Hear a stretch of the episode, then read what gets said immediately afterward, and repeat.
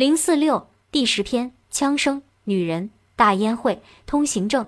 这是一个春光明媚的早晨，淡淡的霞光柔媚而又轻盈，徐徐飘落在山丘、丛林、岗坡、大烟地，飘落在我们启程背上的行囊。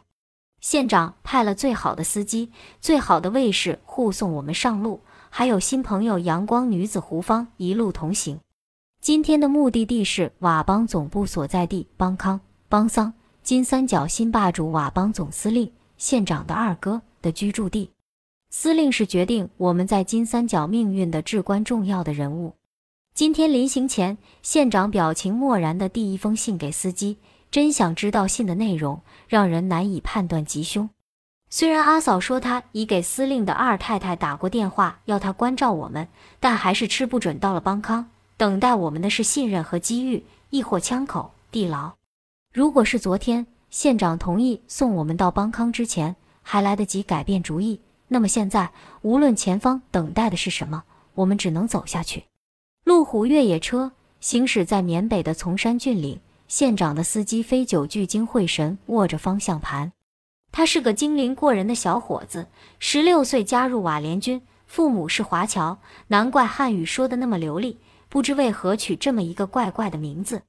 青子胡芳和我并坐后排，县长的贴身警卫尼古，卷发黑肤亮眼睛的佤族青年，肩和带红外线瞄准器的小口径步枪，巍然坐在前排。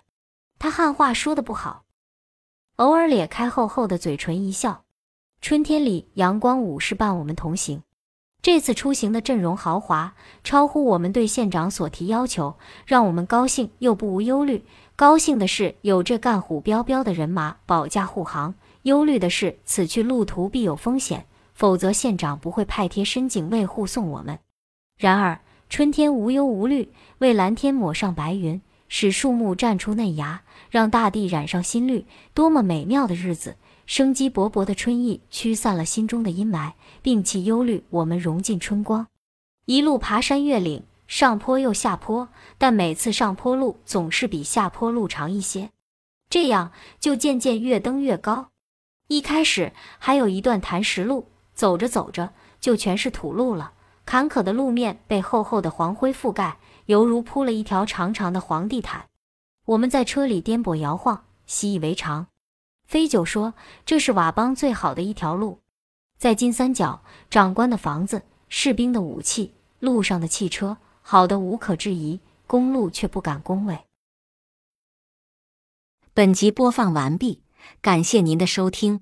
喜欢别忘了订阅专辑，关注主播主页，有更多精彩内容。